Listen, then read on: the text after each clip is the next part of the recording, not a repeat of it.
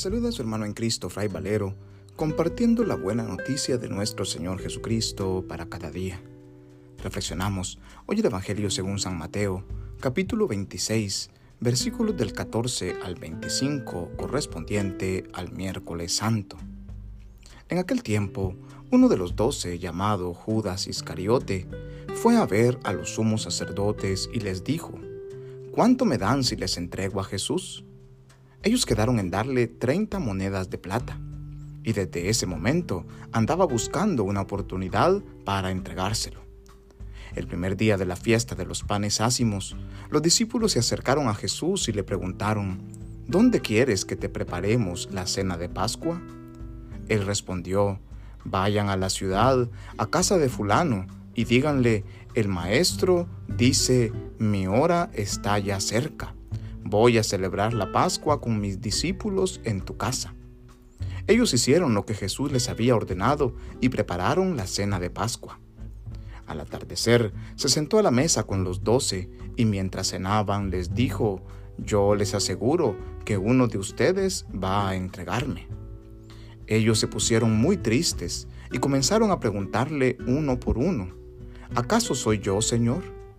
Él respondió, el que moja su pan en el mismo plato que yo, ese va a entregarme.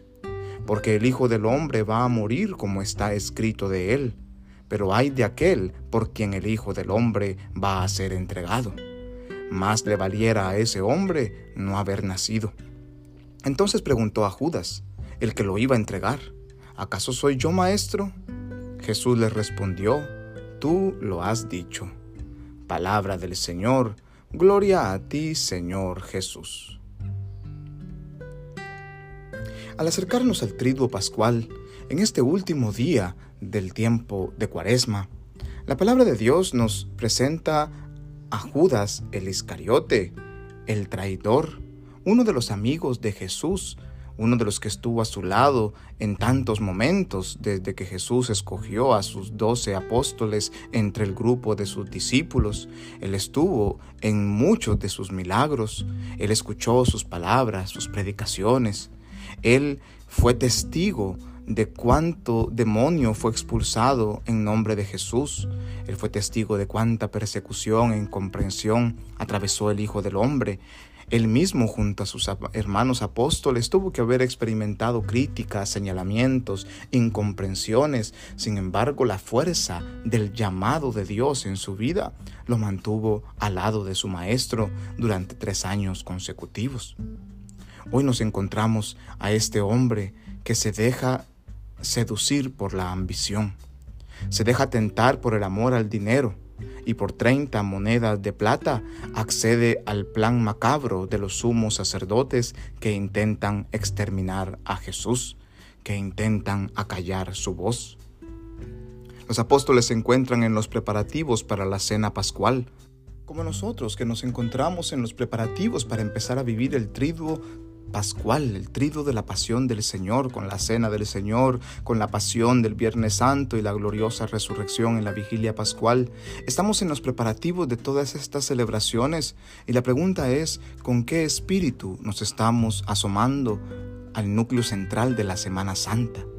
Nos estamos acercando como los sumos sacerdotes con planes macabros de poder hacer nuestra propia voluntad de que las cosas salgan como nosotros las queremos, lo estamos haciendo como Judas, que no le importa hacer lo que sea con tal de lograr su objetivo, con tal de ganar algo para sí mismo.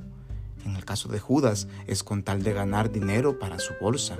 Pero en el caso nuestro, ¿con qué espíritu servimos en la Semana Mayor? ¿Es para ganar fama? ¿Es para ganar prestigio? Es para ser reconocidos en nuestra comunidad parroquial o en nuestro grupo, es para acercarnos a Dios, para dejarnos tocar por Él, o es por cumplir servicios, trabajos, peticiones que me han hecho por tradición.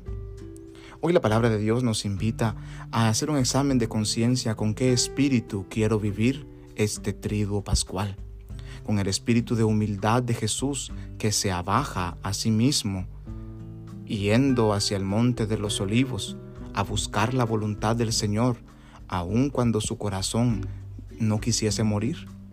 Es que llegamos al extremo de poder hacernos pequeños para morir a nosotros mismos, para dejar a Jesús vivir en nuestro corazón. Abramos pues nuestra mente, nuestra alma, nuestro corazón y todo nuestro ser a la palabra de Dios que quiere hablarnos en este triduo pascual, para que unidos a la pasión, muerte y resurrección de Jesucristo, vivamos con intensidad la voluntad de Dios en nuestras vidas en estos días santos. Que Dios en su infinita bondad y misericordia nos bendiga y nos guarde en este día, en el nombre del Padre, y del Hijo, y del Espíritu Santo. Amén. Paz y bien.